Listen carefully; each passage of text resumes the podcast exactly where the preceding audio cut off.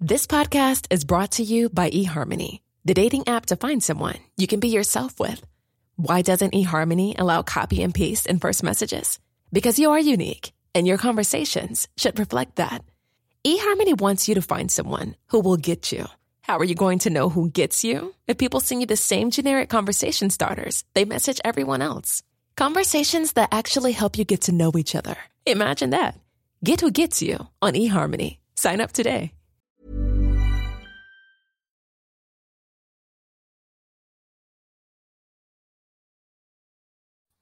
Hola a todos, muy buenas noches y bienvenidos a esta tertulia que, como ahora comentaremos, ha sido impulsada por eh, dos grupos, uno el Grupo Libertad Digital y otro los locos de, Wall Street, eh, amigos en ambos casos de este canal, y hemos traído a, a- a dos personalidades de cada uno de estos grupos que además también son bastante conocidos en este, en este canal. Uno de ellos es eh, Domingo Soriano, que es periodista de Libertad Digital y también profesor de la Universidad Francisco Marroquín. Domingo, buenas noches.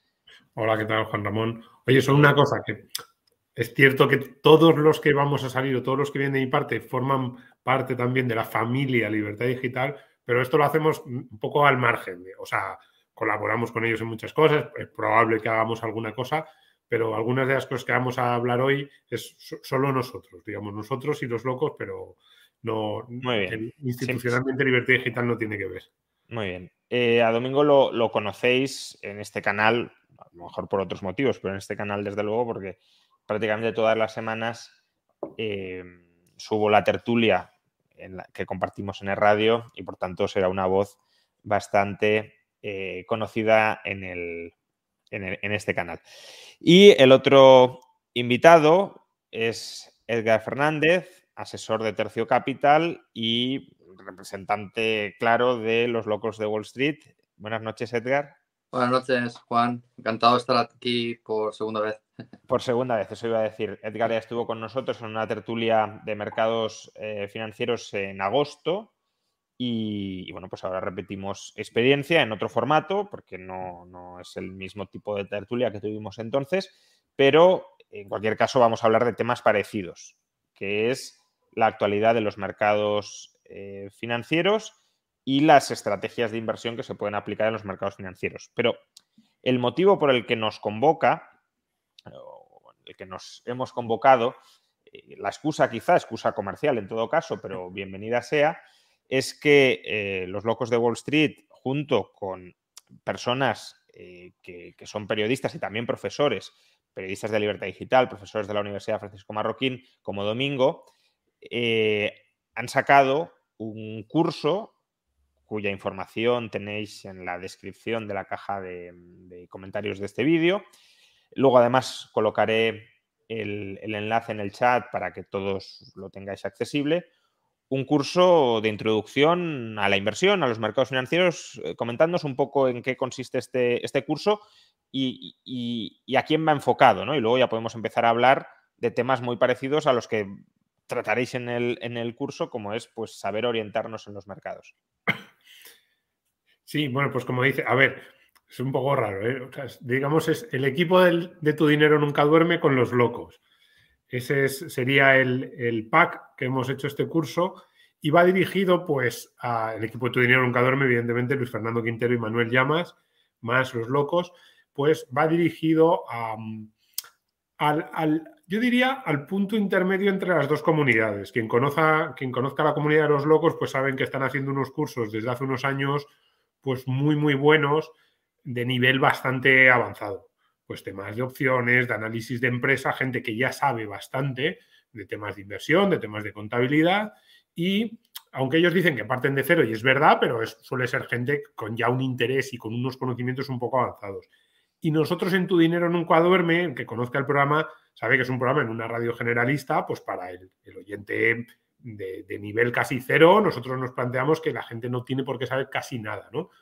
Y entre los dos grupos, yo decía el otro día que entre los de los locos que están en nivel 6, 7, 8 y los de, Tu Dinero Nunca Duerme que estaban en 0, 1, 2, hay un grupo de gente de nivel 3, 4, 5 que ya saben algo de mercados, que ya saben algo de finanzas, que ya saben algo, ya tienen un dinero ahorrado, ya saben hacerse un presupuesto y comprenden un poquito las nociones básicas, pero se sienten un poco perdidos. Son esa gente que no sé contigo, Juan, pero a mí cada vez que voy a la radio me preguntan, oye, ¿qué hago con la hipoteca? ¿La paso a tipo fijo o sigo en variable? O me dicen, pero es que tengo ahí 10.000 euritos en el banco, ¿dónde los meto? ¿Qué fondo? dime un fondo, dime un fondo donde meterlo.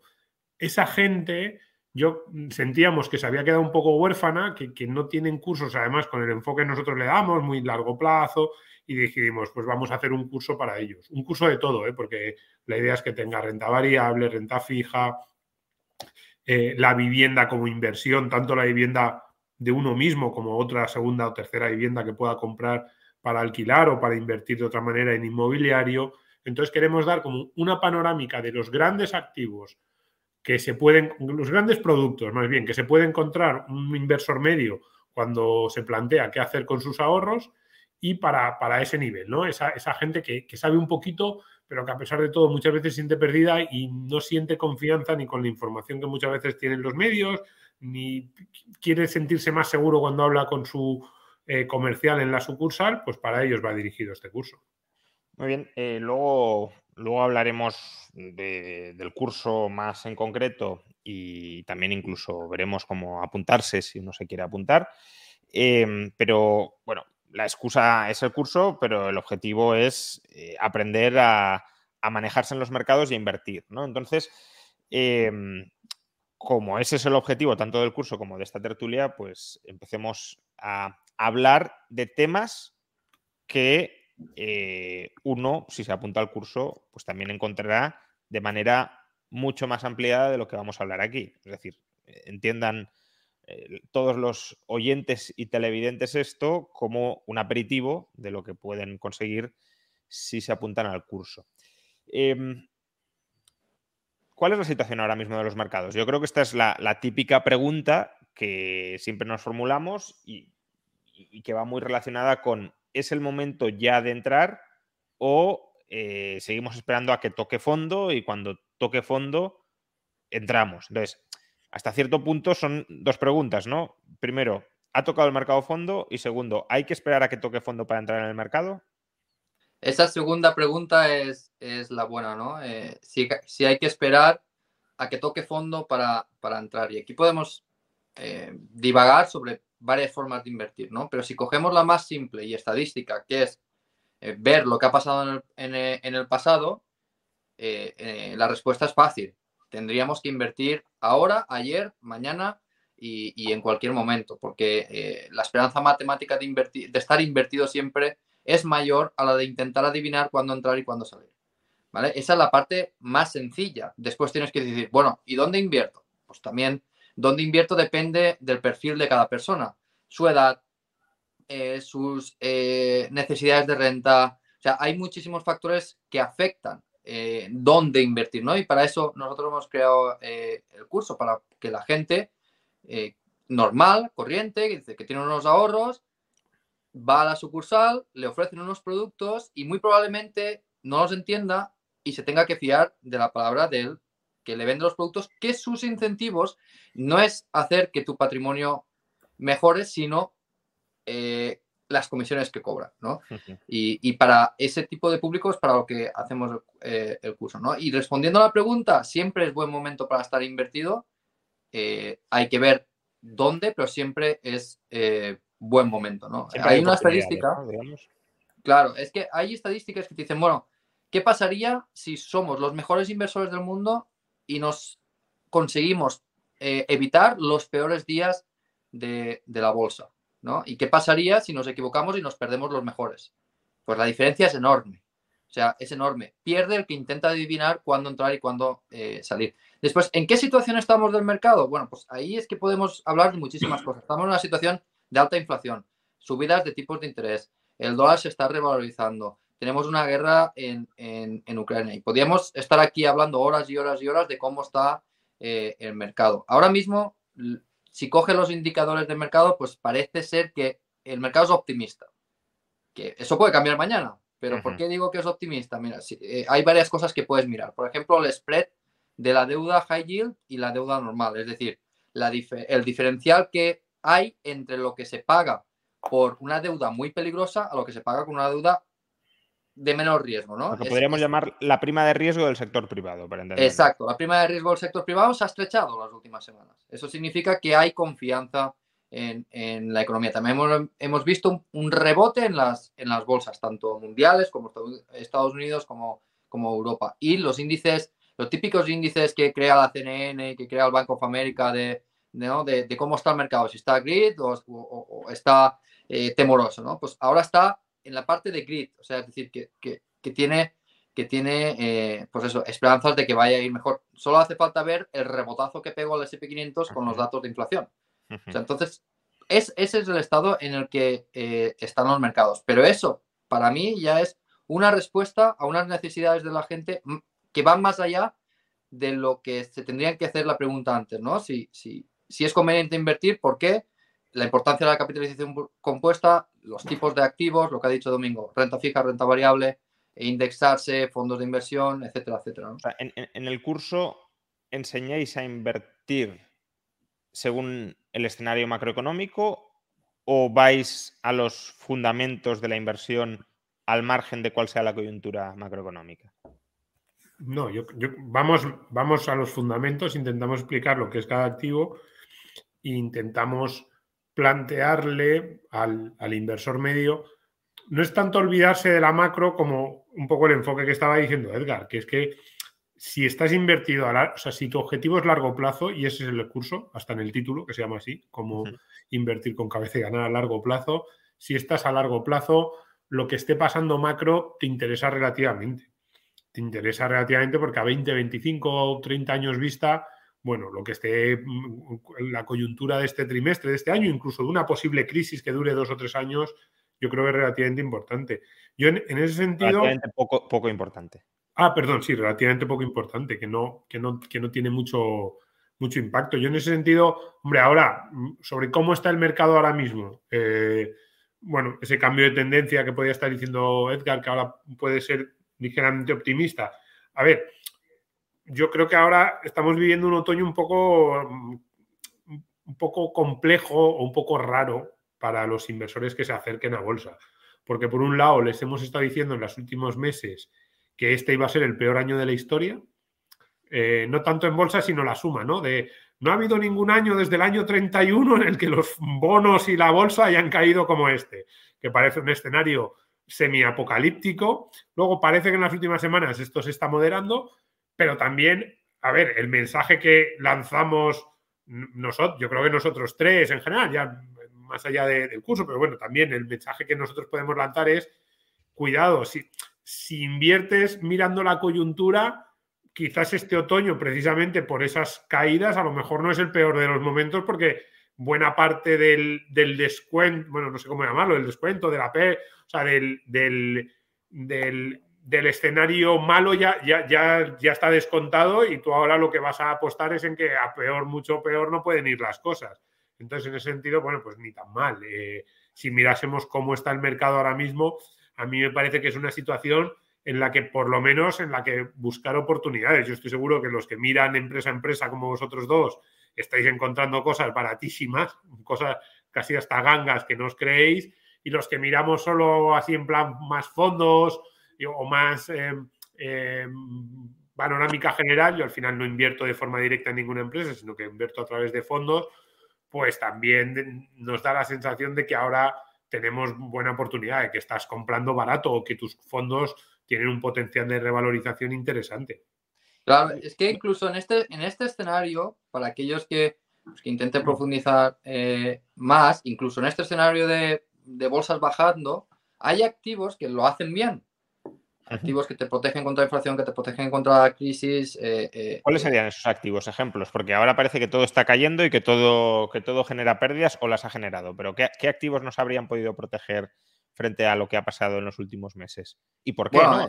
Porque al final uno en retrospectiva siempre puede decir, este activo se ha comportado bien, ya, pero ¿qué, qué motivos racionales había para pensar hace seis meses que este activo se iba a comportar bien? Bueno, con activos me refiero a a empresas concretas, ¿no? Que es lo que yo hago. Yo asesoro un fondo que está positivo en el año. Eh, entonces, existían, ¿no? existían activos que eh, te iban a proteger eh, contra esta situación, a pesar de que cuando, pues, cuando todo cae en barrena, pues tú caes detrás, pero tu recuperación es mucho más rápida que, el mercado y por eso, pues yo, por ejemplo, estoy, estoy orgullosamente en positivo, ¿no? Pues había activos que se beneficiaban, por ejemplo, de una catástrofe como es la, la guerra de Rusia. ¿Y qué activos es? Eso lo, hemos, lo comenté el día que estuve aquí dialogando contigo en, en, agosto. Empresas de transporte marítimo. Las empresas de transporte marítimo este año, la que menos ha multiplicado por dos o por tres su precio. La que menos. Eh, me estoy refiriendo a, transporte de, de, de, petróleo. Hay otras empresas de materias primas que también lo han hecho bien. Hay otros activos eh, más metidos en el inmobiliario especial, eh, como Geo Group, que es una empresa de cárceles en Estados Unidos, que también lo ha hecho muy bien. O sea, dentro de, todo, siempre hay algo que lo hace bien. Pero, pero de nuevo, este, sería un enfoque de largo plazo o de corto plazo, ¿no? Porque estábamos diciendo que, lo que importa es el largo plazo, pero como que parece que ahora nos estamos midiendo con respecto al, año. Es decir, es, esas, esa rentabilidad buena que llevas en el año, ¿es una rentabilidad que esperas que a 5 o 10 años sea muchísimo mayor o es eh, hemos salvado los muebles este año, pero luego rotaremos la cartera y buscaremos otras cosas? Las dos cosas, las dos cosas. No todo, no, o sea, tiene que haber, eh, ya te digo, esto ya es un nivel que, va más allá, ¿no? De, dónde quiero invertir, ¿no? Pero sí que hay parte de las cosas que son eh, de rotación, porque son cíclicos. Hay, hay muchos inversores famosos y, con mucho éxito que dicen que todo es cíclico en la vida, lo único que tienes que estar es en, el ciclo bueno. ¿no? Incluso cuando hay un ciclo malo general, dentro de ese ciclo malo hay ciclos buenos. Entonces, eh, pero eso ya es una inversión eh, cíclica más cortoplacista, que, ojo, que cortoplacista estamos hablando de, de 3 a 4 años. O sea, no es, eh, no es una cosa de entro y me salgo el mes que viene. eso para, para mí particularmente no me parece que sea inversión y no es lo que yo practico, ¿no? Pero ya es pues invertir en, empresas cíclicas. Pero también es que hay empresas que no son cíclicas que, se, que lo hacen bien independientemente de lo que haga la economía. ¿vale? Nos pensábamos, el año pasado, finales del año pasado, nos pensábamos que empresas como Google, Facebook, etcétera, eran indestructibles y no, no, entendíamos que incluso Google o Facebook son empresas cíclicas. ¿De qué ciclo dependen? Del ciclo de, de, la publicidad, ¿no? Y la publicidad es es cíclico, ¿no? Pues entonces, si, si entendemos que, todo es, prácticamente todo es, ciclo, el inversor que ya va más allá, que ya ha decidido, vale, pues lo meto en renta variable y quiere dar un paso más, pues dentro de renta variable hay muchas formas de invertir, ¿no? Y, hay formas que son cíclicas, hay formas que son de más de calidad, que miras a largo plazo y con largo plazo me refiero a largo plazo de domingo, de 20, 25 años, que, que este año has podido sufrir, pero es que en tu horizonte temporal lo que pueda pasar este año, si lo miras con perspectiva, es prácticamente insignificante, ¿no? Porque eh, estas empresas lo van a hacer bien eh, en, el futuro, ¿no? Es, y esto también depende, lo que decía antes, del perfil del, inversor. Yo tengo un perfil de mucho riesgo. Hay otros perfiles, como Domingo, que es de menos riesgo. Y habrá perfiles que en renta variable no puedan estar, porque es que se, les, se les va la cabeza si de un momento a otro, de un mes a otro, de, en un trimestre o, eh, o, en seis meses, ha perdido un 20%. Eh, o sea, dependiendo del perfil que tenga cada inversor y la tolerancia a la volatilidad, pues deberá hacer una cosa u otra. Eso os quería preguntar, ¿no? Porque en, el, curso, por lo que decís, explicáis qué tipos de inversores podemos más o menos encontrar y, y cuál de cada uno de ellos se orientaría a un tipo de mercado u otro. Entonces, ¿cuál sería el perfil de una persona que aunque no sea consciente, porque por desgracia muchas de ellas ni siquiera son conscientes, debería estar invertida en bolsa? bueno, yo diría que casi, casi cualquiera. Pero a ver, aquí hay... una persona de 70 años, a lo mejor no. bueno, a lo mejor no todo, pero yo incluso a una persona de 70 años, algo de la cartera en renta variable sí que le tendría, sobre todo en las circunstancias actuales. Es que, claro, Ahí, cuando tú antes preguntabas, al inicio de tu pregunta, ¿cómo veis el mercado actualmente? O sea, yo más, más allá del trimestre del año, yo lo que sí que veo son una serie de, circunstancias especiales que no sé muy bien cómo van a evolucionar. Por ejemplo, la inflación. ¿Vamos a ver una inflación persistente en los próximos años? Si eso ocurriera, dices, ¿qué activos protegen mejor en ese contexto? Pues siempre se dice los activos reales. Y yo lo sigo pensando, que efectivamente activos reales, que también puede ser inmobiliario, suelen ser un colchón ante la inflación interesante. Mm, digo, coyunturalmente, pues sí, si los próximos años vemos, y yo creo que los gobiernos y los bancos centrales van a querer que la inflación no esté en el 10, pero tampoco les va a molestar mucho que esté en el 3 o en el 4. Y cuidado si eso se, se, cronifica de aquí a 8 o 10 años, lo que eso puede suponer para alguien que tenga sus, su dinero en un depósito o en, o en renta fija poco remunerada, es que te destruye. Vamos, un 4% en 10 años es que acabas sin ahorro, ¿no?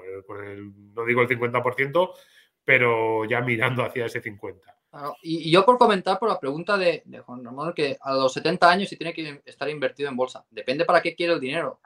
Si el dinero lo quiere dar en herencia a sus hijos o a sus nietos, entonces el horizonte temporal de esa persona no es su, esperanza de vida, es la esperanza de vida de sus hijos y sus nietos. Entonces tendría que estar también invertido en, en bolsa. ¿no? Es que depende depende mucho de, la persona. incluso, si se lo quiere gastar, cuidado, no, no, no. Bueno, aquí a mí me interesaría mucho saber tu opinión también, Juan, pero quiero decir, incluso si se lo quiere gastar, ahora mismo, ¿qué es más seguro? Quiero decir, una persona que tiene 70 años, que dice, no, yo lo que quiero es tener el dinero lo, lo más seguro posible, evidentemente, pues para este año pongamos que, digamos, yo, dice, yo tengo, yo qué sé, 300.000 euros, por ejemplo, he vendido mi casa, tengo así un patrimonio, 300.000 euros, tengo 70 años.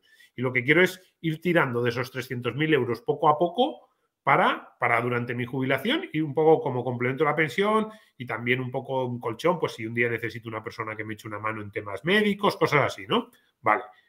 Entonces dices, pues venga, saca para este año 30.000 euros. Ponte en la cuenta del banco 30.000 euros y con eso más la pensión vas viviendo cada año. Vale, pero tienes todavía 250 o 270.000 euros que te planteas qué hago con ese dinero para cuando cumpla 71 años, cuando cumpla 72, cuando cumpla 73, seguir teniendo el colchón, seguir pudiendo sacar 30 o 35 mil euros cada año como voy a hacer este.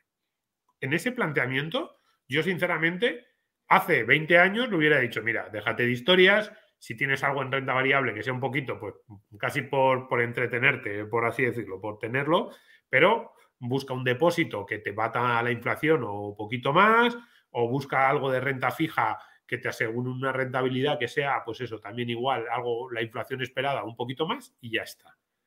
Pero ahora mismo yo no sé si le puedo decir eso. Es decir, yo no sé si le puedo decir, tenlo en un depósito y dentro de cuatro años me va a decir, oye, que he perdido el 20 o el 25% de lo que tenía.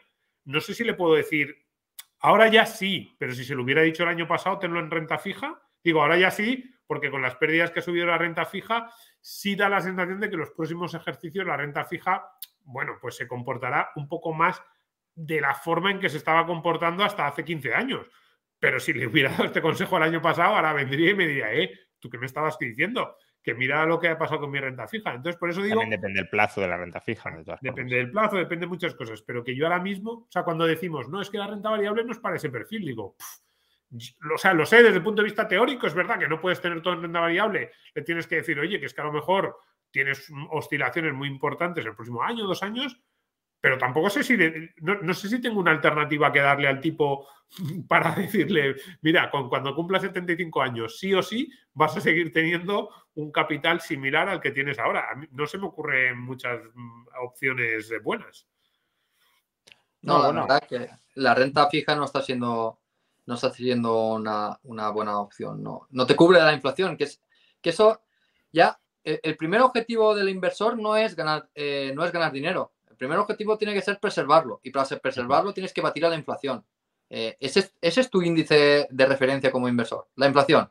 ¿Cuánto pierde tu dinero de poder adquisitivo y qué consigues con tus inversiones para intentar mantenerlo? ¿no? Y ahora, la mayoría de renta fija, a no ser que te vayas a renta fija corporativa muy específica, que, para eso tienes que, tienes que buscarla o tienes que, tienes que buscar al gestor que, que, invierta en esas cosas, pues la mayoría de renta fija ahora no tiene demasiado sentido tener. Estamos en las mismas, pues no le vas a decir a un tío de 70 años que te dice yo quiero vivir tranquilo, oye, mételo en high yield y, a ver, y, a ver, si te pagan o a ver si el tío entra en default. Claro, te dirá, hombre, sí, ahí saco más rentabilidad, pero mi corazón sufre. Yo, vamos, no sé, yo no sé si a ti te han hecho esta pregunta en el chat, en alguna de las eh, charlas o habéis tenido este debate, Juan, pero yo no sabría muy bien. A ese inversor, de verdad, para mí es sea, al inversor de 20 años yo le sigo diciendo lo mismo de toda la vida. Mira, mételo en renta variable, dentro de 30 años la bolsa, el crecimiento del mundo, el capitalismo, las empresas te van a dar... O sea, yo el, discurso no cambia mucho. Toma aquí un paso por delante de Wall Street y tira.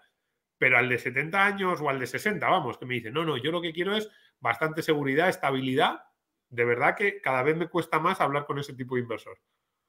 Bueno, en España es bastante es bastante más fácil, ¿no? Porque la mayoría del ahorro de las personas de esa edad es en inmobiliario, ¿no? Y ahí le podrías decir, pues haz una hipoteca inversa, que eso es un, concepto que también explicamos en el curso y decimos si es bueno, si es malo, ventajas, inconvenientes y demás.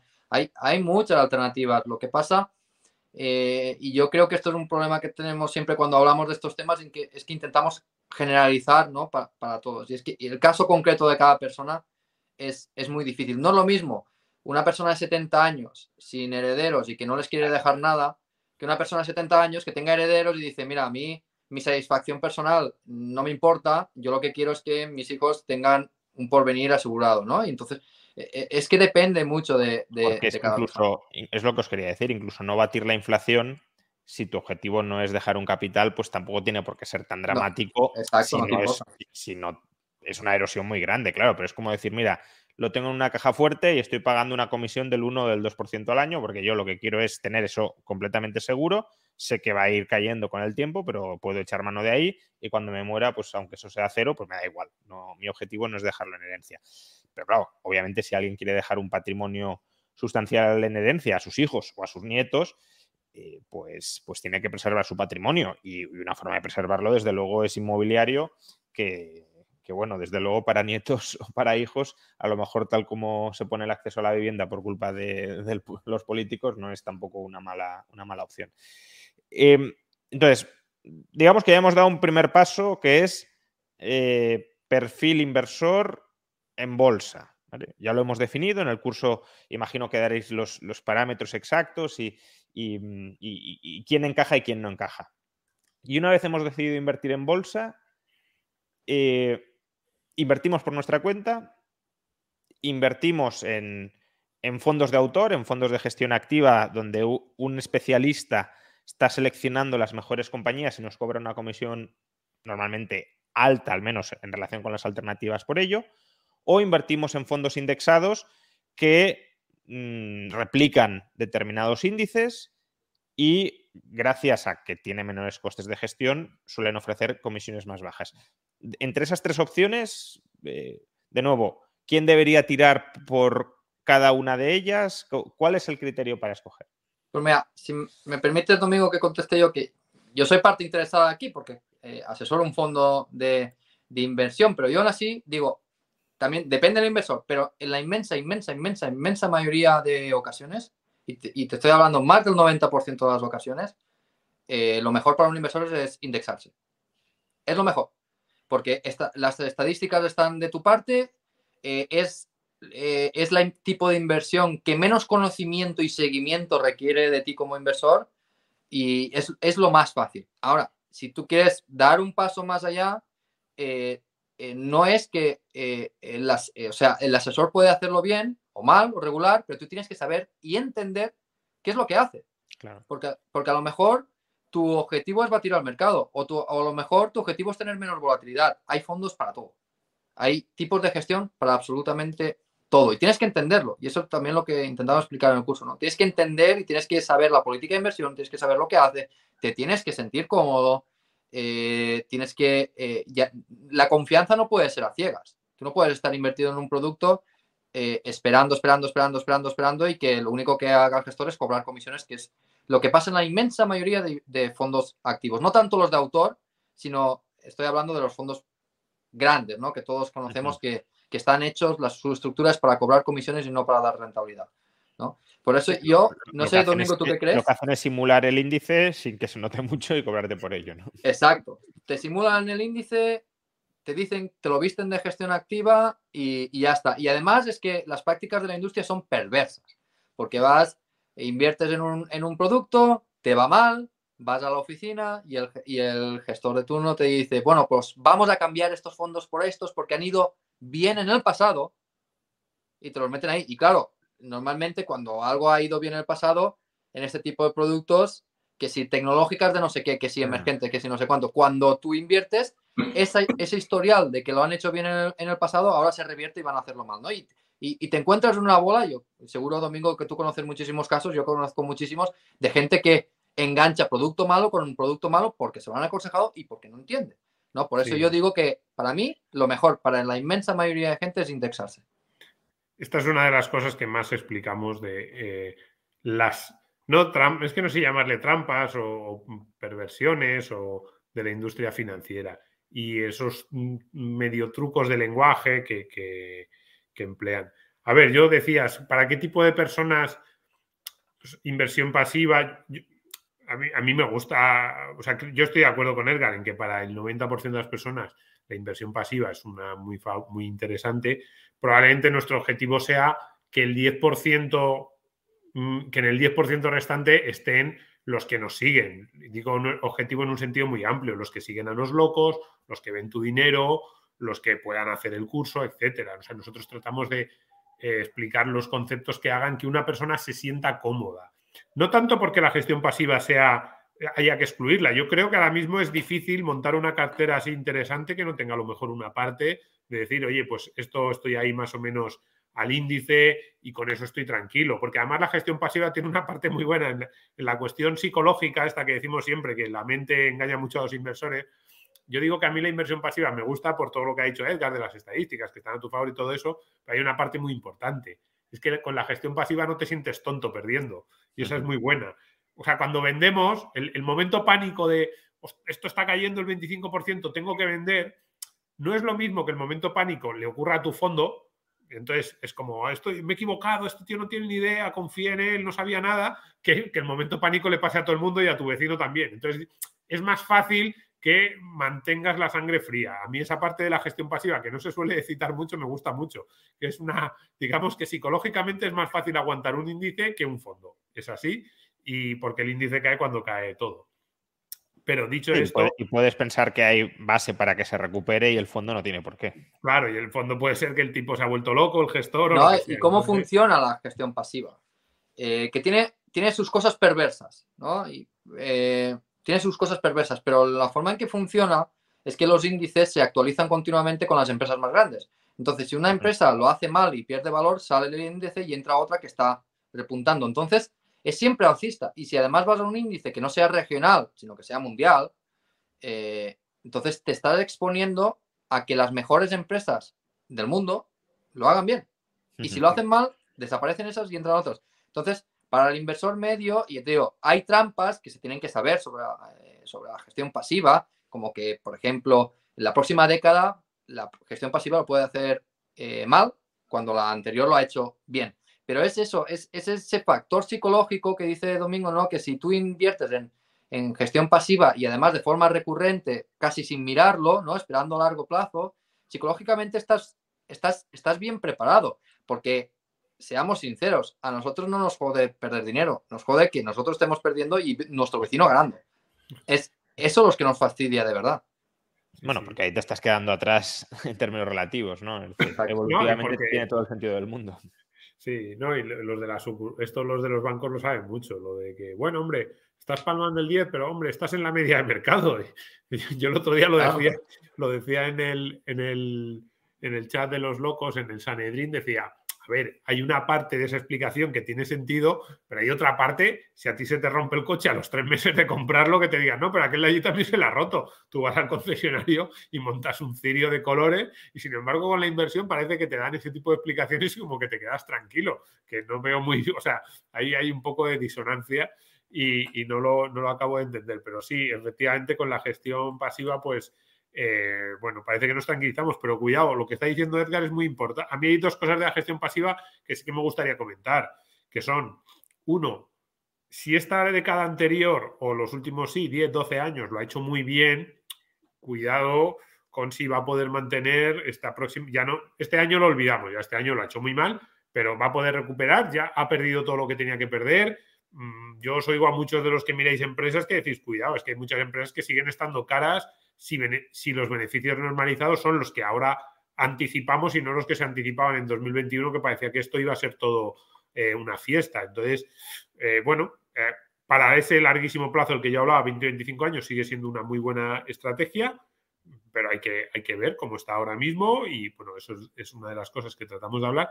Y luego, dos, lo decía, no sé quién de los dos lo ha dicho, lo de la gestión pasiva, si, si es una gestión pasiva a un índice mundial o incluso al índice americano, venga, no pasa nada, si es el SP500, pues el SP.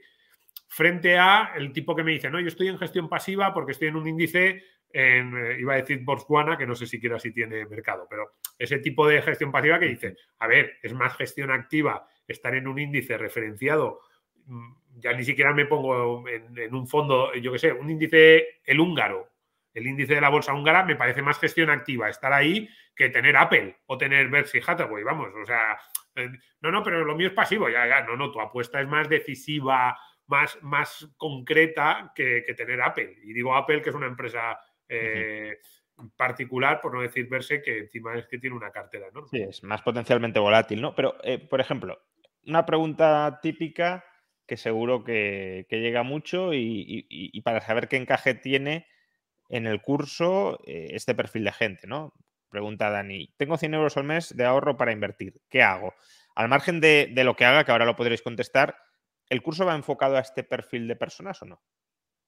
Sí, es para el pequeño, eh, el pequeño grande eh, ahorrador. Es que en el curso tratamos todos los tipos de activos y todos los tipos de inversiones que pueda hacer un inversor. Nosotros lo que queremos es que eh, el inversor pequeño, grande, mediano, que en lugar de ir a su sucursal de banco, haga un curso, diga, bueno, esto es todo lo que me ofrece el mercado, todo. Y ahora yo me voy a mirar al espejo y voy a decir, vale, bajo mi nivel de tolerancia al riesgo, bajo mi nivel, ¿no? mi edad y demás, qué es lo que me interesa. Y una vez sabes lo que me interesa, puedes hacer lo que quieras, con 100 euros al mes, con 50 euros al mes, con 10 euros al mes. O sea, si tienes un millón al mes, pues también. Eh, es, independiente, ¿no? Lo que, lo que cambia es eh, pues el, tipo, el tipo de ahorrador que seas con tus características, no con el dinero que seas capaz de ahorrar. Yo, le, yo a este televidente le digo que, haga un cálculo, que ponga una calculadora de interés compuesto, que ahorre 100 euros al mes desde los 18 años hasta su edad de jubilación y que ponga de rentabilidad compuesta la rentabilidad que ha dado el SP500 los últimos 100 años, que es un 9% antes de inflación. ¿Qué, ¿Qué, dinero tendría acumulado desde los 18 que ha empezado a ahorrar hasta los 65 que se jubila? Pues un millón de euros, más de un millón de euros. Eh, entonces, muchas veces pensamos, no, es que esto de la inversión, esto, esto es para gente que sabe, esto lo dice Domingo muchísimas veces, esto eh, que, nos pensamos que la inversión es para la gente espectacular, muy lista, con estudios superiores, y, no es así, y no es así. Eh, la inversión es para todo el mundo, y más, y más, me atrevería a decir, para los pequeños ahorradores que necesitan, o sea, necesitan más rentabilizar sus ahorros para tener un patrimonio en el futuro. Porque el que es rico o el que tiene una renta muy alta, pues, pues eh, solo con ahorrar, sin invertir, ya, ya tiene su, sustento de vida, ¿no? Pero el que es el pequeño trabajador, el pequeño eh, ahorrador que tiene poca capacidad, necesita rentabilizar, rentabilizar sus ahorros para en el futuro tener la misma seguridad que una persona que gane más dinero. Hay muchos experimentos.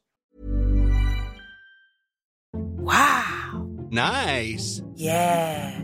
What you're hearing are the sounds of people everywhere putting on Bombas socks, underwear, and t-shirts made from absurdly soft materials that feel like plush clouds. Yeah, that plush. And the best part? For every item you purchase, Bombas donates another to someone facing homelessness. Bombas. Big comfort for everyone. Go to bombas.com slash ACAST and use code ACAST for 20% off your first purchase. That's bombas.com slash ACAST. Code ACAST. There's never been a faster or easier way to start your weight loss journey than with PlushCare.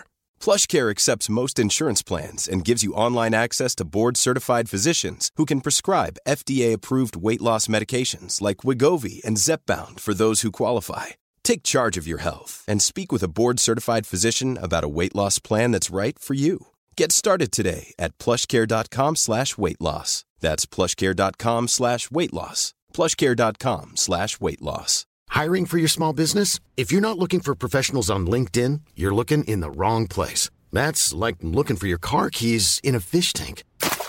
LinkedIn helps you hire professionals you can't find anywhere else, even those who aren't actively searching for a new job but might be open to the perfect role. In a given month, over 70% of LinkedIn users don't even visit other leading job sites. So start looking in the right place. With LinkedIn, you can hire professionals like a professional. Post your free job on linkedin.com slash spoken today.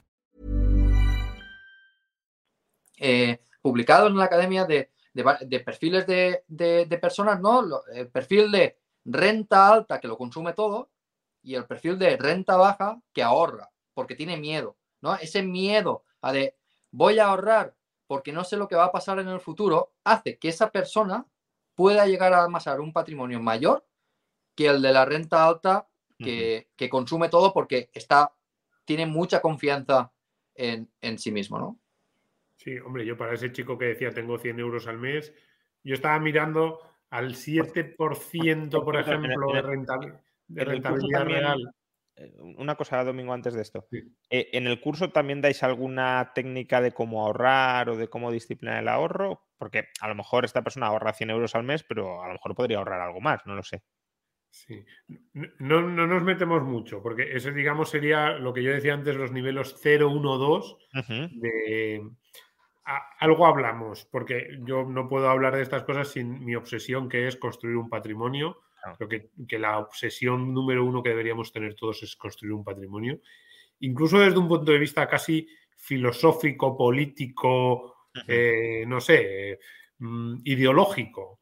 Es decir, si eh, seguro, seguro, que en este canal hay mucha gente que, que tiene desconfianza sobre los políticos, por ejemplo, sobre la capacidad del Estado de tomar decisiones en nuestro nombre, yo a esa gente siempre le digo, a ver, lo primero que tienes que hacer si quieres liberarte, entre comillas, de ellos, o que te preocupe menos lo que haga un Pedro Sánchez de la vida o un Feijó de la vida, es tener un patrimonio. O sea, con un patrimonio, incluso aunque sea bajo, ¿eh? con 100, 150 o 200 mil euros, que no, esté, que no eres millonario, te preocupa menos lo que haga un gobierno. Y evidentemente, si el patrimonio que acabas acumulando es alto, pues directamente a lo mejor puedes hasta mmm, mandar a hacer gárgaras al gobierno que no te guste nada. Entonces, yo ahí soy obsesivo y además creo que desde el punto de vista vital hay pocas cosas que te, que te liberen más la cabeza, que te hagan estar más tranquilo que un patrimonio. Entonces, sin meternos tanto en la cuestión del ahorro, que eso, por ejemplo, yo sé, en un curso anterior nosotros lo dábamos con varios, bueno, un curso anterior que sigue estando a la venta y que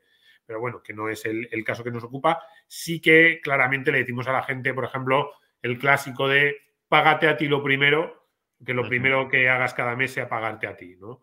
Y, y, con esa visión de tu obsesión tiene que ser que el primer, la, el primer abono de cada mes no sea ni a la compañía de la luz, ni al gimnasio, ni al supermercado, sino que sea a ti, porque no hay nadie más importante que tú y los tuyos a futuro, construir un patrimonio para ti y para tu familia.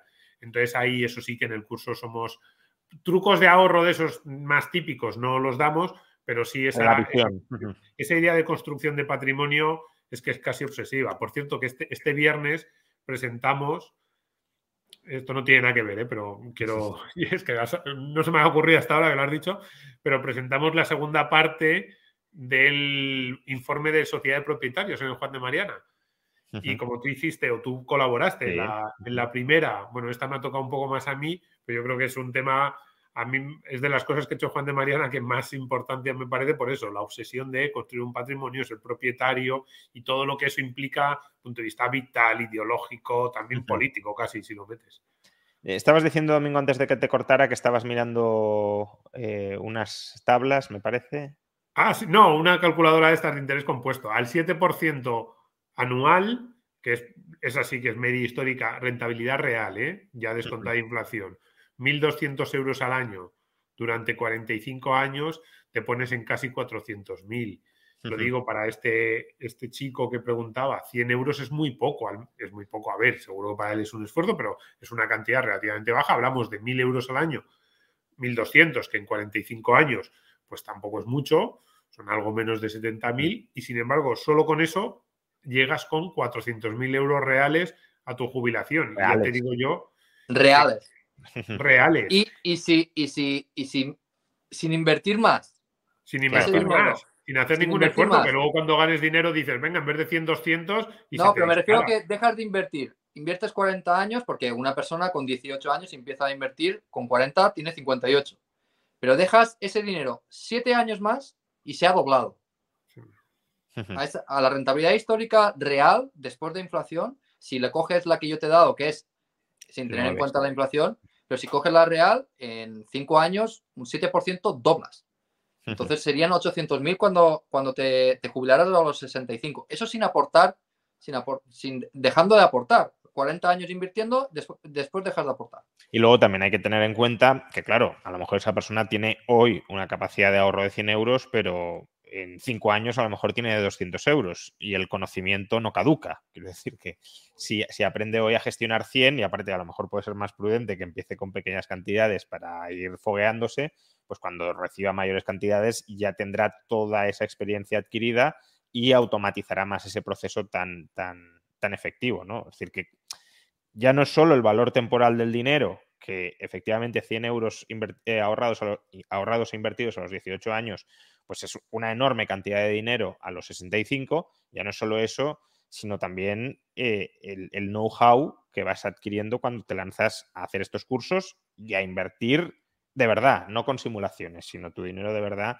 eh, pues a través de un broker o seleccionando un fondo o como sea, pero, pero gestionándolo tú directa o indirectamente eh, y, sabiendo cómo se hacen, ¿no? Porque incluso cosas muy estúpidas de cómo se compra una acción, pues si no lo has hecho nunca no lo sabes. O sea, puedes saber la teoría de, bueno, claro, es comprar una acción ya, pero te, doy mil euros, cómprala. Si no lo has hecho nunca no sabes cómo hacerlo, ¿no? Entonces es importante, eh, ya digo, desde el, primer euro o los primeros 100 euros, pues eh, comenzar a foguearse, ¿no? Y para foguearse, pues la formación es indispensable. Em, hemos hablado de mm, invertir por tu cuenta, fondos de gestión activa o de autor, ¿no? Por no irnos a los fraudulentamente de gestión activa, que son en realidad pasiva con altas comisiones, y fondos indexados de bajas comisiones. Em, Edgar comentaba, bueno, el 90% de la gente probablemente tiene que ir a fondos indexados, pero luego hay un 10%, o no sé si era Edgar o Domingo los dos, y hay un 10% que, eh, que, que se puede orientar a la gestión activa. Y Edgar, eso sí que lo ha dicho él, dice, si buscas algo más, ¿no? Si buscas como un, extra de rentabilidad, ¿de qué extra de rentabilidad podemos estar hablando? De nuevo en términos promedio, porque obviamente puede haber un fondo que me digas, mira, este fondo ha sacado un 30% anual o un 23% desde los últimos 40 años, ¿vale? Pero esos son también casos excepcionales. Pero, digamos, la media de los buenos fondos de gestión activa, ¿qué rentabilidad extra ha proporcionado frente al que está eh, indexado simplemente? ¿Y eso qué implicaciones tiene para el muy largo plazo? Bueno, cogemos el ejemplo de, España. En España, yo creo que los buenos gestores que llevan más tiempo, eh, si cogemos su trayectoria desde que empezaron a invertir hasta ahora, creo, Domingo, tú eh, rectifícame, creo que ellos eh, de media han sacado como un 13 o un 14% al año. ¿no? Creo que está, creo que está por ahí. La última vez que lo vi. definido los buenos inversores? Los, los, buenos viejos, o sea, los viejos, los que más... Los eso, Es, eso es así, lo que pasa es que ahí, ahí entraría qué definimos por o, ese, ese conjunto a quién agrupa. Pero es verdad, hay un grupo de buenos inversores en España que están en esas rentabilidades eh, y, llevan unas cuantas décadas con años buenos y años malos y han tenido algunos de ellos muy, muy complicados. Y años extraordinarios como este año por ejemplo, que todo está bajando y, ahí se está viendo la, buena gestión, ¿no? Porque están, están disparados para arriba. Pero es que también dentro de esa categoría de fondos especialistas hay, hay muchas cosas. Hay eh, cosas que, no, eh, que tocamos así de, refilón en el curso, que son private equity, gestión alternativa. Están, que eso sí que de media, eh, vamos, tienes que hacer poco trabajo para, para batir al mercado con ellos porque en su mayoría lo baten, ¿no? Eh, están los hedge funds, eh, eh, los fondos que invierten en empresas de crecimiento, que podría ser, por ejemplo, Numantia, el fondo asesorado por, por Emérito, el mío que es Deep Value, o sea, hay muchas alternativas. ¿Y qué, qué rentabilidad puedes esperar de ahí? Pues es que depende, porque es que hay fondos de autor que su objetivo no es batir a la rentabilidad al, mercado. Su objetivo es una gestión tranquila. Hay fondos de autor que lo que hacen eh, es gestionar una cartera permanente por ti, con comisiones bajas y demás, pero eso para mí es, es, gestión activa porque estás haciendo asset allocation en lugar de invertir en determinadas empresas, como puede ser yo, pues hay gestores que hacen asset allocation, es decir, que invierten el patrimonio en distintos tipos de activos, con tipologías, ¿no? Como puede ser la cartera permanente, por ejemplo. Entonces, es que no es que rentabilidad eh, eh, eh, puedes esperar. Es que depende de lo que tú quieras. Si tú quieres rentabilidad, pues, pues te vas a un loco como yo, que, que a lo mejor un, loco con criterio, quiero decir. Un loco con criterio, un loco con criterio que a lo mejor un día está en un menos 20 y al día siguiente está en un más 20 eh, tienes que tener esa mentalidad para poder soportarlo. La esperanza, la esperanza es que batas al mercado por bastante, pero tienes que aprender a soportarlo. Y hay otros gestores que, por ejemplo, gestores de fondos mixtos, que una parte la tienen en renta fija, la otra en variable, entonces están expuestos a, las alzas, pero están protegidos a las bajas. Es que depende de, lo que quieras. Vamos, yo, un, un, para darle el dinero, para maximizar el rendimiento de, tu patrimonio en renta variable, el gestor te tiene que hacer como mínimo un 15% antes de comisiones. Después de comisiones ya dependerá de lo que, de lo que te cobre, que te puede bajar al 14 13. Un 15 antes. Antes, Eso es ambicioso, ¿eh?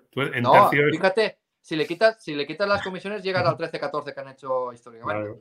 Pero vale, vale, yo, yo como, como partícipe en tercio, eso luego te lo, dentro de cinco años voy, voy a ir con este vídeo, ¿eh?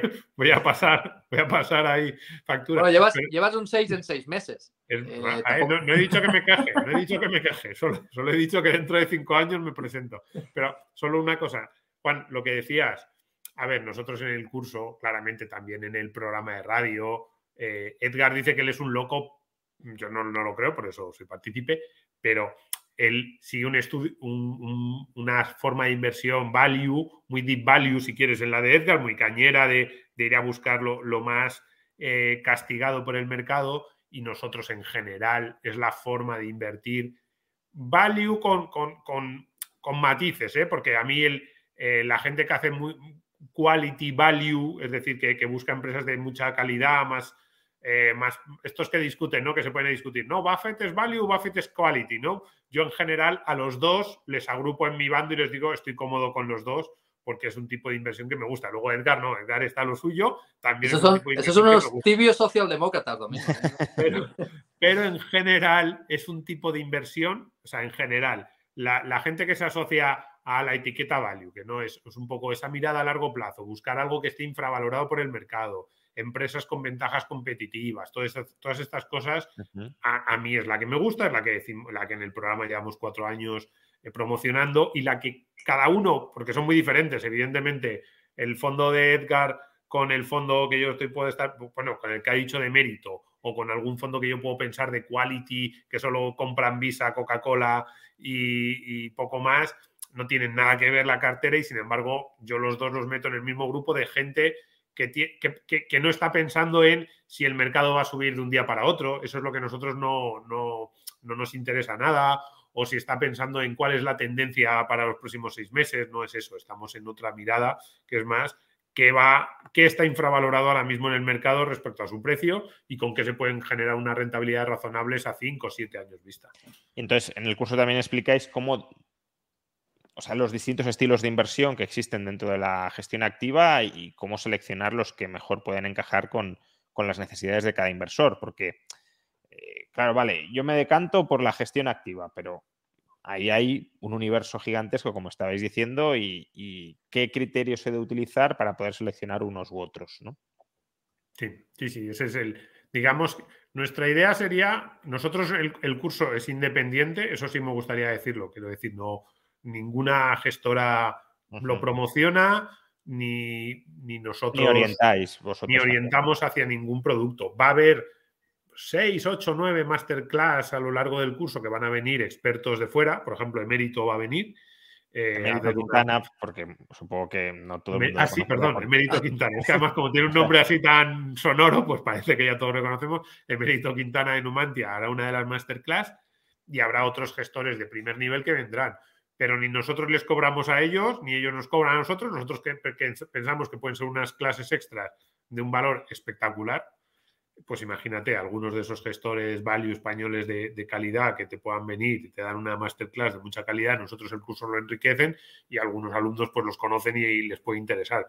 Pero eh, la independencia con, en el, digamos, independencia de punto de vista de que ellos vengan porque nos pagan o que el curso lo monten ellos, no, el curso lo montamos nosotros y solo invitamos a quien queremos. Entonces, en ese sentido, sí, sí, eh, independencia absoluta y eso sí, es verdad que hay, mm, ¿cómo decirlo? Hay determinados estilos de inversión que nos gustan, nosotros vamos a explicarlos todos. Además, hay qué es el estilo más técnico, ¿no? Más cortoplacista, el value, el quality, el growth, cuáles son los fundamentos y nosotros en el curso, evidentemente, guiamos al alumno no tanto hacia un producto, sino hacia que él se, sitúe. O sea, el objetivo del curso es que el alumno, cuando acabe, no nos tenga que preguntar en qué fondo invertir. O no solo en fondos, sino, oye, ¿cómo, ¿en qué tipo de activo? Sí, ¿en qué tipo de activo? Nos estamos opcionando con renta variable, pero le vamos a explicar vivienda. ¿Cómo puedes calcular tú si una vivienda es rentable o no rentable? ¿Qué gastos tienes que imputar? Pero gastos de verdad, todos. Porque muchas veces la gente dice, no, pago todo esto de hipoteca y cobro esto de alquiler. Ya, pero eso no son todos los gastos que tienes en una vivienda. ¿Cuál ha sido la entrada? ¿Cuánto dinero podrías haber sacado con esa entrada si lo invirtieras? ¿Cuál es el, ratio? Em, ¿Cuáles son los costes asociados a tener una vivienda? Pues lo mismo. Entonces, que, nos, que no nos haga esa pregunta más y que diga, ah, pues ahora yo sé mirar los 8, 10, 15, 20 fondos mm, que pueden estar así en mi radar, así, o que yo oigo que me interesan y decir, este es el que más se adapta a lo que yo, a lo que yo quiero.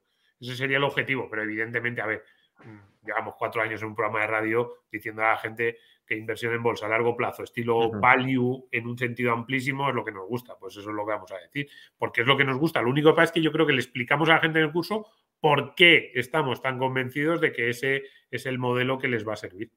Sí, pero también vemos análisis técnico, criptomonedas, eh, renta fija. Que al final es, es como una especie de, introducción general a la inversión, aunque eh, orientéis en, una dirección que es la que consideráis correcta y por los motivos que expondréis, imagino, en el curso, por, los que es correcta. ¿no? Em, eh, por ejemplo, eh, Catalín nos pregunta, ¿podría recomendar algún libro u otros recursos para dar los primeros pasos en entender cómo el contexto macroeconómico afecta a los mercados? ¿Qué indicadores hay que mirar? Claro, e, el curso no está tan enfocado a esto, sino a libros introductorios a la inversión, eh, al margen de cuál sea en una coyuntura determinada el contexto macroeconómico.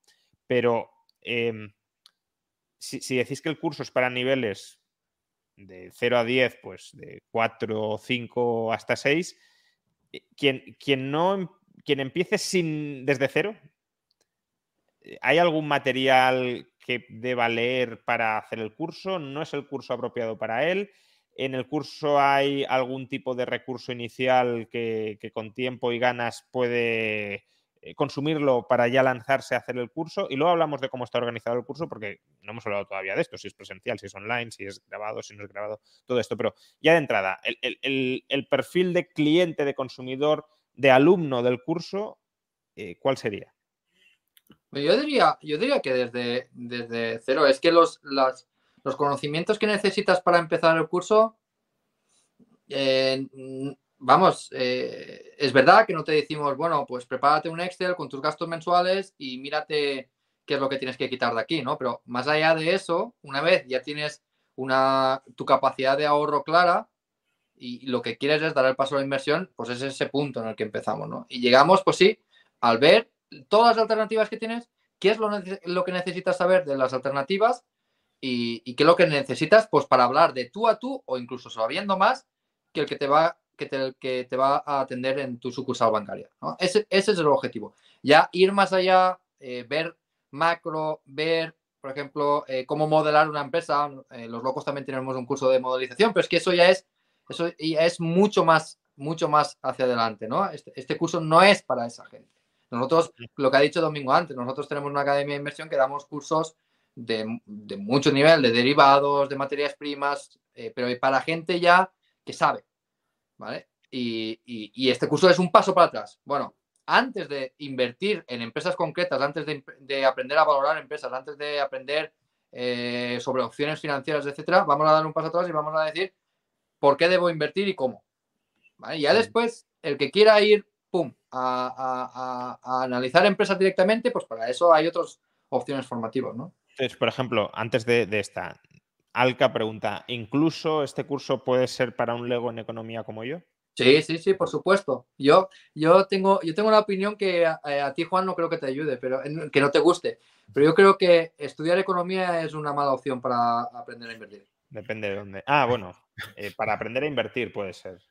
O sea, ser economista es como, eh, según la economía que estudies, ¿no? Porque está la economía mala o la buena, pero ser el típico graduado en España en economía eh, si te dice una recomendación de inversión, haz la contraria que muy probablemente, y yo soy economista, pero eh, haz la contraria que muy probablemente eh, acertarás más que haciéndole caso yo, al economista. Yo creo que quien supera el grado no está en absoluto capacitado para dar ninguna recomendación de inversión, la, misma que podría dar cualquier otra persona sin, ninguna idea de, de economía. Pero bueno, yo creo que la pregunta va enfocada en, y en esto, quien ha estudiado economía sí puede tener alguna ventaja. Hombre, quien ha estudiado economía está familiarizado con conceptos económicos y de mercados, ¿no? Conceptos que vais a manejar en el curso.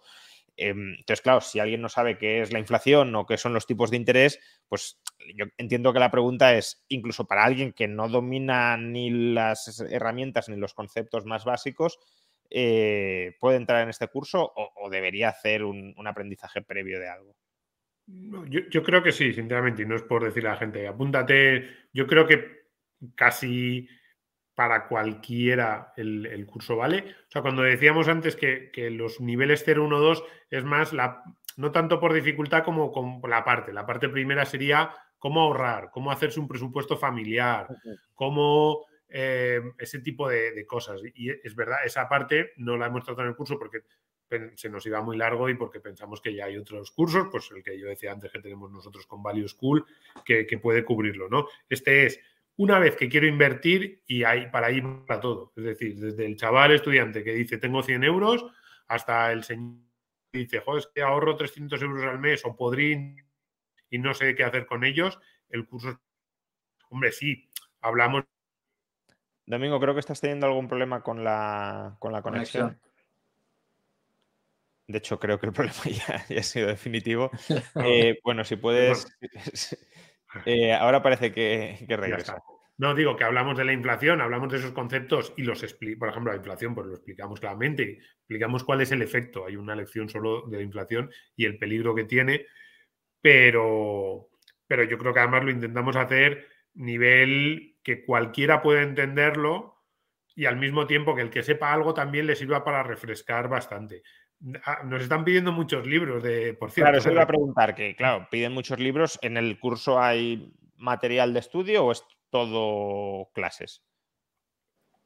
No, hombre, material de. A ver, no le exijo. O sea, hay mucha recomendación de lectura, pero sin exigencia, aunque sí hay test. Hay test ahí para ir comprobando. Más que para nosotros, que a mí me da igual, yo no voy a suspenderle al alumno, pero sí para que él vea que va, que va avanzando. O sea, es más para que él internamente diga, oye, estas preguntas a lo mejor hace tres meses no me las sabía y ahora sí. Y damos muchas recomendaciones de lectura. A ver, yo por no, a mí no me importa dar algunas. Yo el otro día, en el, día que, que anunciamos el curso, yo dije tres libros que no son ninguna sorpresa para los que estén un poco iniciados, pero que pues a mí me gustan mucho. Dije El hombre más rico de Babilonia, porque acaban de sacar una edición especial que me llegó el otro día a la editorial, que yo no había leído el libro eh, y lo cogí, pues acaban de sacar una edición en, bonito, no sé por qué, una editorial, creo que era del grupo Random House, y lo saqué y, me, ha encantado. Yo no lo había leído, es el típico libro que lo tienes ahí, bueno, es un clásico. Pues me lo he leído en las últimas semanas, me llegó hace ni un mes a la redacción y me ha gustado mucho como introducción a esos temas de por qué ahorrar. A mí me gusta mucho Dinero de, Tony Robbins, que me parece que quizás lo tiene casi todo de, pues eso, un poco a empezar a, a la, cabeza a la gente. Luego recomendé eh, el de Un paso por delante de Wall Street de Peter Lynch, que para saber cómo funciona de verdad la renta variable y por qué nos gusta, de verdad, es que yo, sé que son tres libros que alguien que me estará viendo y dirá, pues no has descubierto América, pero es que me siguen pareciendo tres de los mejores.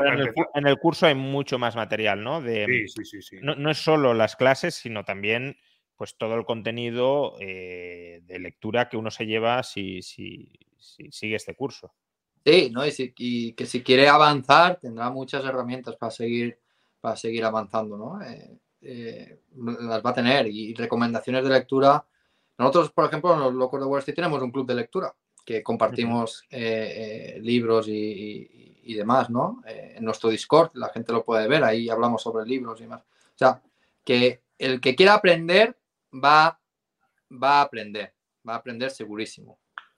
Aquí podemos ver el curso, invertir con cabeza y ganar a largo plazo 001. pues entiendo que para poderlo cursar, eh, pues hay que darle aquí a comprar, ¿no? Y, finalizar la compra. Entonces, una vez uno complete la compra, y de hecho, Alca, que os preguntaba antes si, eh, si alguien sin conocimientos de economía podía entrar, ya, ya se ha inscrito. Es decir, que mm, digamos que le habéis persuadido rápidamente de que, de que se inscriba y ha completado la, inscripción. Eh, una vez uno compra esto, ¿qué pasa a continuación? ¿Cómo accede al curso? ¿Cuándo, empieza? ¿Cómo, ¿Cuál es el formato? ¿Qué encontrará? Porque esto parece como, así de entrada, como comprar un libro, ¿no? Pero claro, el libro te lo llevan a casa y, lo lees tranquilamente. Pero aquí, ¿qué, pasa luego? Bueno, el, curso creo, em, fíjate, antes lo estaba pensando, creo que es el 14 de diciembre la primera sesión inaugural con, con, es que estoy dudando si es el 12 o el 14 uno de los dos días, la primera sesión, la inaugural con, con Daniel, con Daniel Lacalle. Y luego a partir de ahí, pues cada semana iremos liberando más o menos unas dos horas de, vídeos, son vídeos de un 10, 15 minutos, alguno un poquito más corto, otro, alguno un poquito más largo, pero vamos, ninguno más allá de... Por cierto, estoy viendo que hay, que esto no me lo habíais dicho y es importante, hay un descuento por Black Friday, ¿no? Sí, Sí, sí, sí, Juan, te he, mandado, te, mandado el enlace bueno, porque eh, si puedes abrir el enlace bueno, que ese no es el, no es el bueno, ah, lo vemos. A ver, me lo has mandado por WhatsApp. Vale.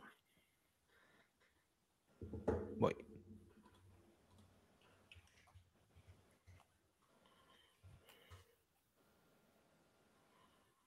Bueno, pero entiendo que también ese sirve, ¿no?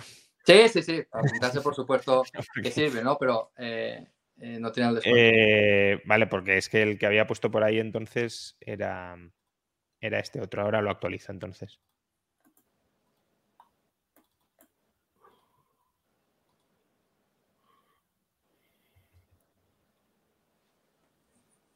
Eso es, ahí está con el descuento por Black Friday y, demás. Y abajo tenés está el índice que podemos ver todos los contenidos que se van a ver. Eso es. ¿Dónde, está el...? Abajo, abajo, si bajas más. Ah, mira, aquí tenemos a los profesores, ¿no? Eso es.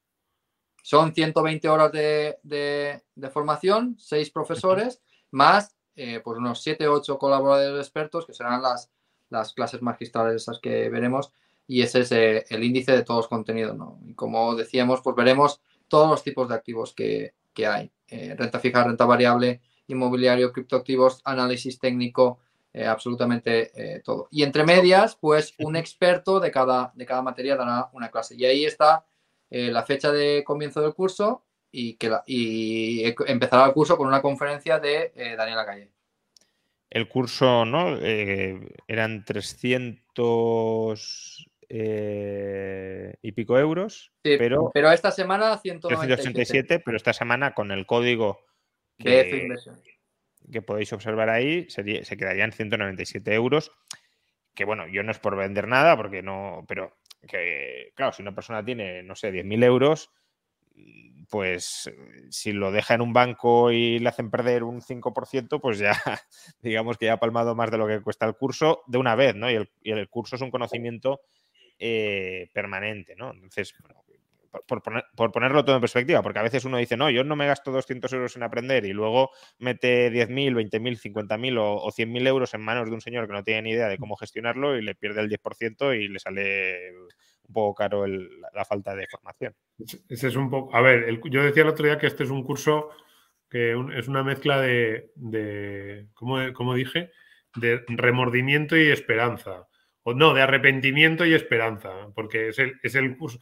A ver, yo, esto ya no es por vender la moto, ni del curso, ni de las inversiones, yo pues que cada uno piense lo que quiere, o sea, que, que, se vaya haciendo su cabeza, pero yo, el mayor lamento que yo he hecho, o, el lamento más continuo que yo me he hecho en mi vida es cómo me habría gustado a mí que me hablasen de bolsa, que me hablasen del value, que me hablasen de la inversión a largo plazo, que me dijesen lo que es un interés compuesto y las posibilidades que hay de ir componiendo con 18 o 20 años en vez de con 30. Yo empecé a invertir mis primeras inversiones con 29, 30 años.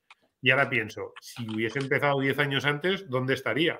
Y es el... Eh, a mí, por ejemplo, tus seguidores Rayo es una de las cosas que más envidio. Toda esa gente joven que te sigue, que habláis de temas políticos, temas económicos, pero que yo estoy convencido que también hay temas financieros y al final es una comunidad que se interesa. Y digo, esos chicos jóvenes que con 16, 18, 20 años están siguiendo a Rayo, como empiecen ahora, van a alcanzar un capital, pues a ellos se dirige el curso, a sus hermanos que a lo mejor no saben tanto de esto y que dicen, pero yo lo que a mí no me cuento historias de política, yo quiero más temas de inversión. O a sus padres que les dicen, pero eso es verdad, pues a toda esa gente va dirigida, pero a mí, a, a esos chicos jóvenes los miro con envidia y digo, tener la posibilidad de que alguien te cuente con esos 16, 18, 20 años, ese tipo de cosas, con nosotros en tu canal o donde sea. Me parece una oportunidad brutal que yo no tuve y de las que uno siente. Dice, qué, mala suerte no haberlo conocido entonces. El, curso es, son clases grabadas. Eh, ¿Hay algún... Quiero decir, ¿tiene sentido la pregunta de cuánto dura el curso, por ejemplo? ¿O ¿Hay una escalera, escaleta y un calendario o simplemente cada uno se lo gestiona como quiere? No, lo, acompañamos al alumno en todo el proceso, ¿no? Porque nosotros por experiencia sabemos que si eh, abrimos el curso de, de repente, se va, la gente se va a abrumar con las 120 horas de formación que hay y no lo va a seguir bien, ¿no? Entonces acompañamos al estudiante y semana a semana le abrimos el contenido que tiene que ver. ¿Vale? Y que tienen que seguirlo y acoplado a todo tipo de, personas, tanto para los que tienen más tiempo libre, que se lo terminarán, si lo abrimos el lunes, se lo terminan en eh, eh, el lunes mismo todo lo que tiene que ver la semana, como el padre de familia que trabaja y que, y que, y que tiene que, eh, pues, que tiene menos tiempo, ¿no? Y, eso acompañado de, de clases magistrales y eso acompañado de test, ¿vale? Todo una metodología para que el alumno aprenda, no que haga el curso eh, eh, de un tirón y, ya está. ¿Y qué me he enterado? No me he enterado de nada. No, aquí se viene, se viene a aprender, ¿no? Y, la metodología que usamos la hacemos para eso. Aquí pregunta, ¿qué, pasa si no puedes sí, clases en directo, pero es grabado? Sí, sí, es grabado. Las clases en directo las, las, ofrecemos también para que haya interacción, ¿no? Eh, que, las clases en directo serían las clases magistrales. Exacto, exacto. Para que pueda haber interacción con aquellas personas que de normal no podríamos tener interacción, ¿no? Gestores, como lo que hemos dicho y demás.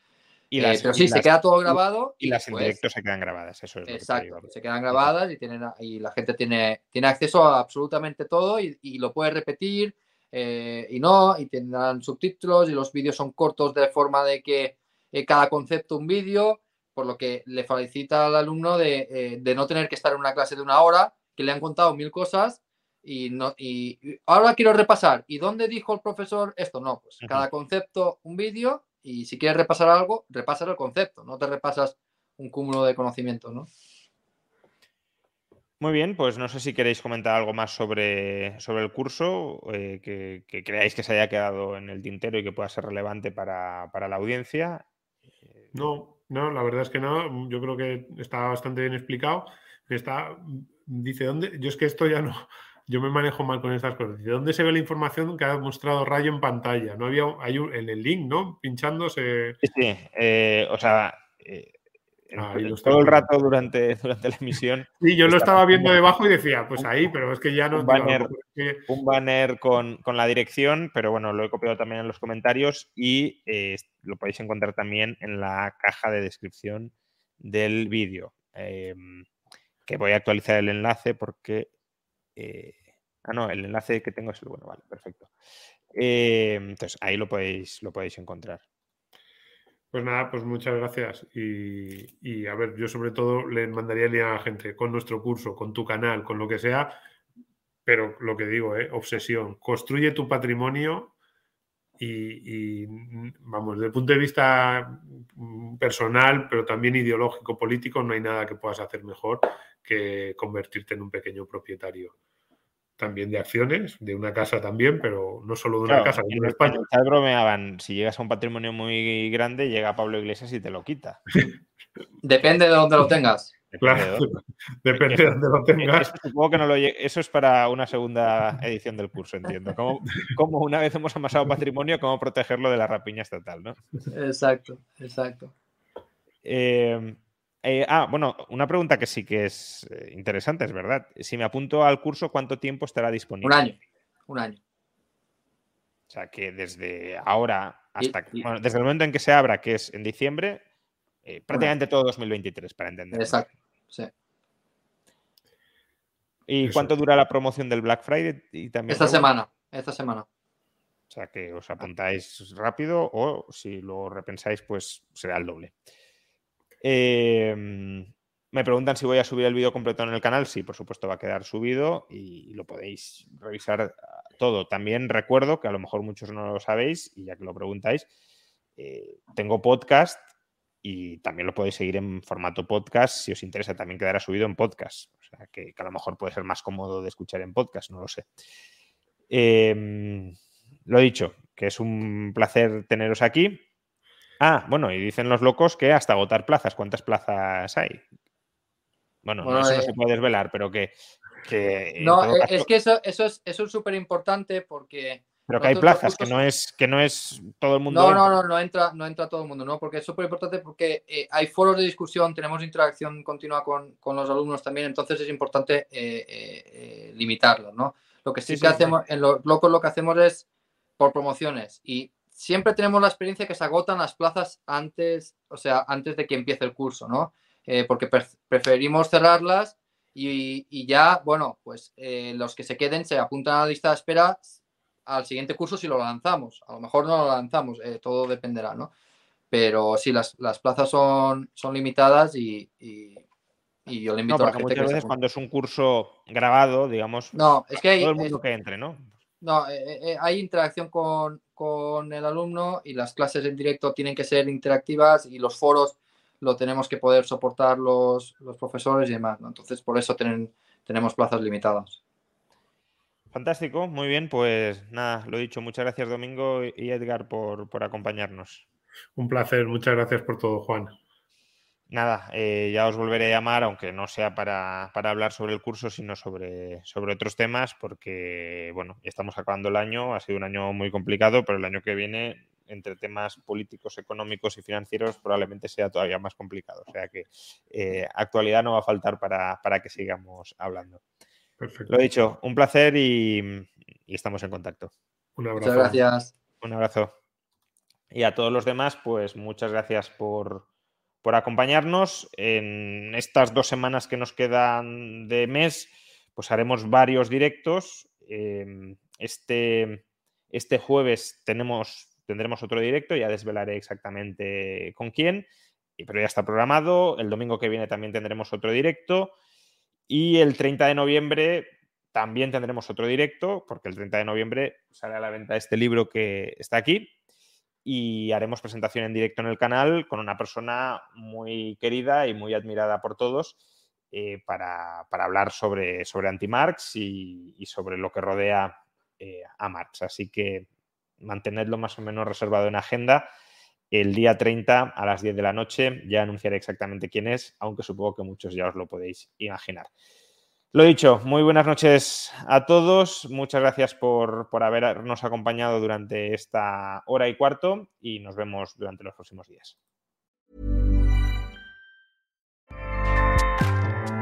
ACAST powers the world's best podcasts. Here's a show that we recommend. The Real Housewives is a guilty pleasure for most, but if you're looking to not feel guilty about that pleasure, tune in to Everything Iconic with me, Danny Pellegrino, where I break down all the messy moments and behind the scenes antics of Bravo's popular franchise. And on Everything Iconic, I also interview celebrity guests like Kelly Ripa, Kiki Palmer, Drew Barrymore, Cameron Diaz, and more about their guilty pleasures, their past work, and so much more. So if you're pop culture obsessed and find yourself watching way too much reality TV like me, tune in to Everything Iconic with Danny Pellegrino wherever you listen to podcasts. ACAST helps creators launch, grow, and monetize their podcasts everywhere. ACAST.com.